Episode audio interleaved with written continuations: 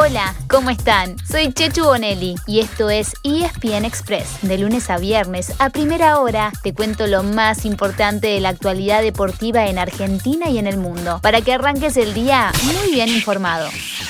Ayer terminó otra fecha de eliminatorias sudamericanas rumbo al Mundial 2022 y Argentina se mantuvo en el segundo lugar de la tabla de posiciones detrás de Brasil. Lo hizo empatando frente a Colombia en Barranquilla.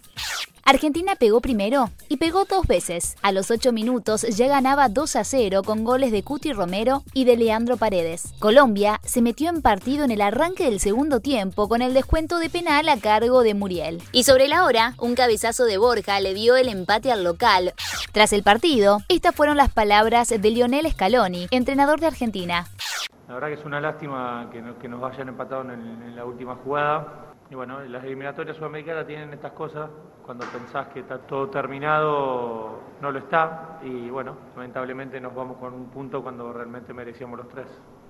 En otros partidos, Venezuela y Uruguay se repartieron los puntos empatando sin goles. En Quito, Perú dio la sorpresa ganándole 2 a 1 a Ecuador. Los de Gareca, que solamente habían sacado un punto de 15, derrotaron a los de Alfaro, que se mantuvieron en el tercer puesto. Brasil mantuvo su récord perfecto venciendo como visitante a Paraguay. Así, estableció un nuevo récord en las eliminatorias sudamericanas, ganando de manera consecutiva los seis primeros partidos. Y en el cierre, Chile y Bolivia repartieron puntos para seguir fuera de la zona de clasificación.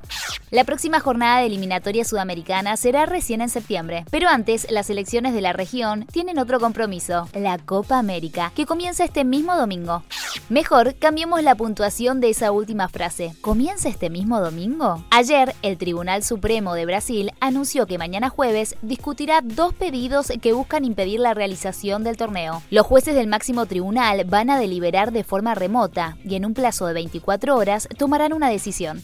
Recordemos que el torneo estaba planeado originalmente para el 2020 y bueno, ya sabemos, se postergó por la pandemia y además cambió de sede. En el último mes, Colombia y Argentina se bajaron como organizadores y Brasil tomó su lugar. Esta semana parecía haberse terminado de aclarar las dudas que había sobre el torneo. Es que hasta hace unos días, los jugadores de Brasil, apoyados por su técnico, amenazaban con no presentarse a jugar, pero tras la suspensión por 30 días del presidente de la Confederación Brasileña de Fútbol, cambiaron su postura. Anoche, después del partido frente a Paraguay, finalmente hicieron pública su posición. Aclararon que si bien las condiciones no son las ideales, van a cumplir con sus obligaciones profesionales.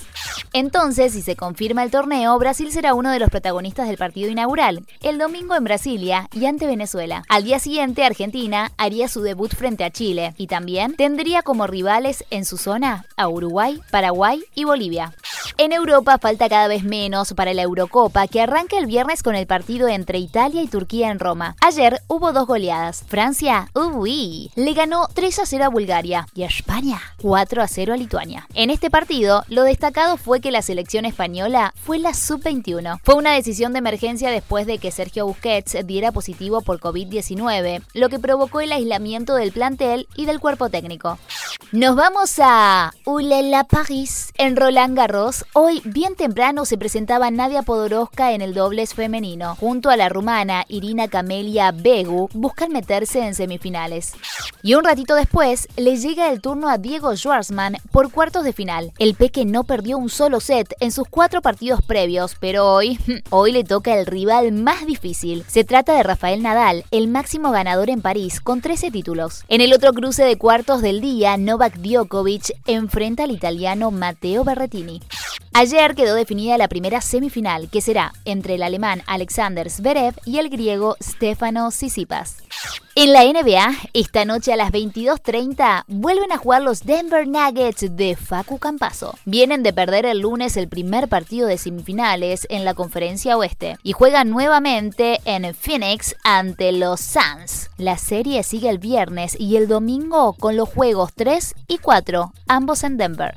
Y así llegamos al final de nuestro episodio de hoy. Soy Chechu Bonelli y de lunes a viernes te traigo las noticias deportivas más relevantes para que arranques el día muy bien informado. Te espero en el próximo ESPN Express. Y no te olvides, dale clic al botón de seguir para recibir una notificación cada vez que haya un nuevo episodio disponible. No te vas a arrepentir.